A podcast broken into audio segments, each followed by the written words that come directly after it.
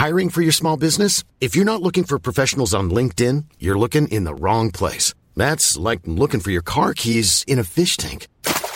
LinkedIn helps you hire professionals you can't find anywhere else, even those who aren't actively searching for a new job but might be open to the perfect role. In a given month, over 70% of LinkedIn users don't even visit other leading job sites. So start looking in the right place. With LinkedIn, you can hire professionals like a professional. Post your free job on linkedin.com slash people today. Donado. Entrevista. Ya estamos de regreso aquí en Bitácora de Negocios. Son las 6 de la mañana con 34 minutos tiempo del centro de México. Vamos a platicar con Rogelio Salcedo. Él es líder de talento, Career, una de las líneas de negocio de la consultora Mercer. Aquí me da gusto saludar. ¿Cómo te va, Rogelio? Buenos días. ¿Qué tal, Mario? Buenos días. Encantado de estar contigo y saludando a todos tus radioescuchas esta mañana. ¿Qué tal? Gracias por tomar la llamada. Pues presentaron recientemente un estudio eh, interesante, una encuesta con respecto a las reestructuraciones laborales de sus plantillas de trabajadores que van que están haciendo las empresas o que van a hacer algunas apenas van a iniciar con estas reestructuras eh, para eh, pues eh, tratar de paliar los efectos de la crisis van a reducir costos y pues en esos costos se van a ver afectados eh, pues algunos de los trabajadores. Ustedes eh, en esta encuesta que recogieron calculan que el 63% de las empresas van a hacer reestructuras laborales. Cuéntanos, por favor, Rogelio. Sí, muchas gracias. Mira, como tú sabes, Mercer nos dedicamos mucho a hacer este tipo de encuestas, sobre todo la parte de compensación. Y estamos tomando el pulso a través de una encuesta que llamamos Navegando en tiempo de crisis ante el COVID-19. Eh, en este momento tenemos la lectura muy precisa de casi 300 empresas que son aproximadamente emplean a un millón de personas. Eh, obviamente lo que nos encontramos es que la mayoría de las empresas no estaban preparadas, muy pocas tenían un plan de continuidad de negocio, únicamente el 43% contaban con este plan. Eh, tampoco la mayoría de ellas estaba lista para mandar a empleados a trabajar a casa, tuvieron dificultades para el equipamiento tecnológico, tuvieron dificultades desde el punto de vista de cultura y obviamente pues más de la mitad de esta muestra estaba sumamente consternada con esta situación. Eh, creemos, eh, Mario, que esta es una situación dinámica y como bien señalas, encontramos que el 88% de las compañías van a tener y ya están tomando medidas de contención de costos entre las desafortunadas que vemos, obviamente, pues eh, es, realizar reestructuras. Más de, como tú mencionabas, 63% está pensado hacer una reestructura. Muchas de ellas ya están bajando presupuestos, están conteniendo costos. Muchas ya han tenido que hacer paros técnicos, negociando con su sindicato. Y obviamente están llevando a cabo ajustes en sus esquemas de remuneración, eh, de tener incrementos, cortar las comisiones, cancelar o disminuir los bonos y obviamente lo que están intentando hacer es sortear esta, esta pandemia que sin precedente nos ha, tomado a todos por sorpresa. Esta situación es dinámica, como te digo, leímos un poco el, clima con esta encuesta hace aproximadamente dos semanas. Eh, hicimos una publicación, vamos a tener un webinar con, con todos los, los participantes, pero lo que vemos es que esta situación, conforme atraviesan las semanas, las compañías están tomando decisiones mucho más contundentes porque están sobreviviendo tan, o sea, prontamente la situación se deteriora conforme pasa el tiempo.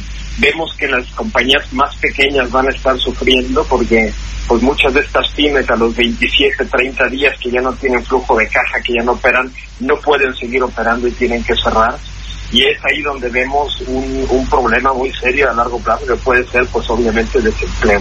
Las empresas que ya estaban preparadas, que ya tenían eh, un plan de contingencia, que tenían aseguradas ya la cadena de suministro, eh, fueron las que pues mejor están sorteando la situación muchas de ellas afortunadamente a, los empleados operativos que tienen que estar, por ejemplo, operando tiendas, supermercados, este, eh, eh, eh, trabajando, atendiendo al público, están de manera positiva apoyando a la gente que está ahí como héroes en la línea de batalla.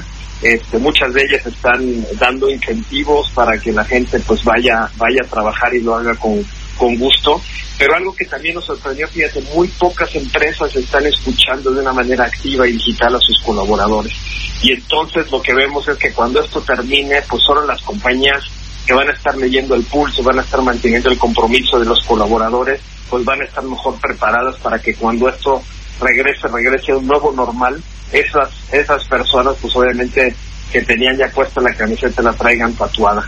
Muchas oportunidades aquí, la gente está muy preocupada leyendo qué está haciendo el mercado. Nosotros estamos conectando sobre todo las mejores prácticas de cómo mantener motivado a la gente que está trabajando en casa, que es algo también sin precedente. Ya no hablas de balance de trabajo, ya hablas de una integración. La gente está trabajando en casa con los chicos, con la familia, y esta dinámica de, de una rutina en donde hay un encerramiento puede generar inclusive problemas de salud. Entonces es una dinámica súper compleja los empleadores no estaban acostumbrados a manejar de manera remota a los a los colaboradores, los jefes no tienen esa cultura de teletrabajo y de gestionar equipos virtuales.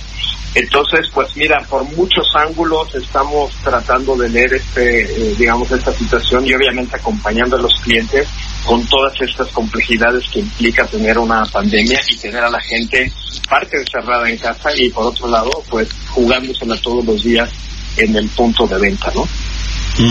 Pues sí, prácticamente todas las empresas en México, tanto nacionales como extranjeras, están sufriendo una caída importante en sus ventas, en sus ingresos, en sus flujos eh, de, operación, en sus flujos de efectivo y pues muchas están haciendo ajustes. A ver, uno de los principales gastos o costos de las empresas obviamente pues son las dóminas, ¿no? Las plantillas laborales que a su vez son pues sus activos también eh, más importantes.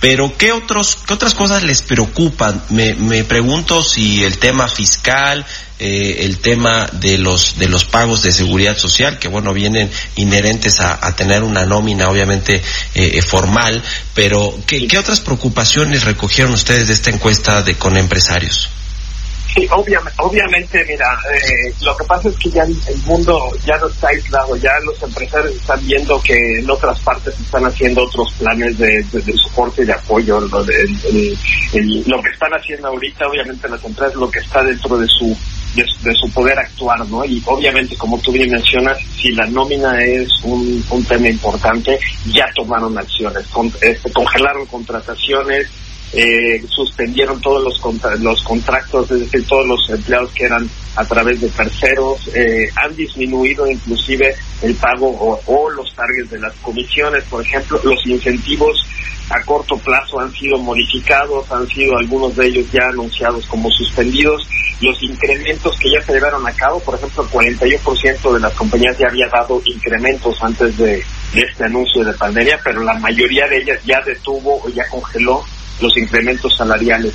Eh, mira, el, el tema es, eh, llega un momento en donde pues ya no puedes hacer más con el tema, ¿no? O sea, ya no puedes bajar más el salario. Hay un tema también legal laboral que es que las empresas, ante la incertidumbre de que si es una emergencia una contingencia y se aplica el tema del pago de un salario mínimo, ya han pactado con sindicatos, ya han llegado a paros técnicos, la industria automotriz prácticamente está parada hasta principios, mediados del, de, de, finales de este mes, mediados del que sigue, entonces, eh, cuando llega un momento en donde ya no ya no puedes disminuir este tema de costos, ya no puedes bajar comisiones de venta, porque si no, ¿para qué la gente está vendiendo? Pues tienes que desprenderte del personal y esa es la parte más triste, ¿no? Gente que ya ha sido entrenada, gente que ya tiene la cultura, la, la tienes que dejar ante la incapacidad de tener otro tipo de vehículos de financiamiento que ahorita todo el mundo está buscando. El problema que están teniendo las compañías básicamente ya no es un tema de costo, es el tema del flujo.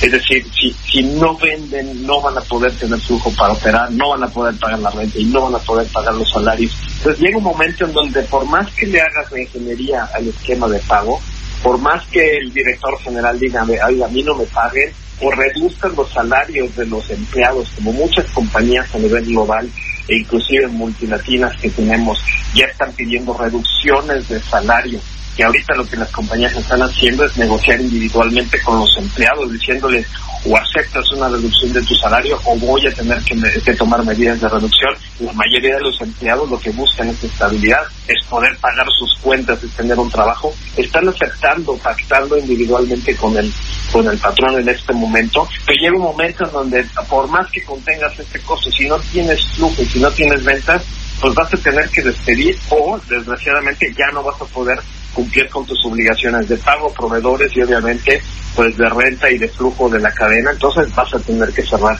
Como te digo, la verdad, eh, Mario, este es un tema complejo.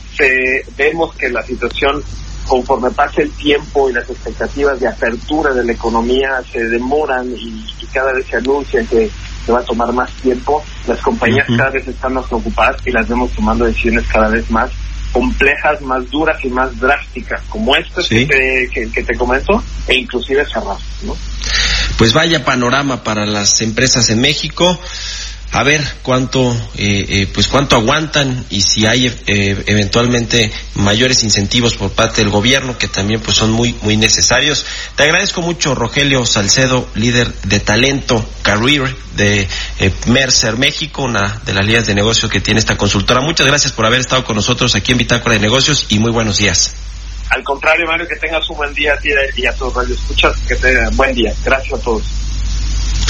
Gracias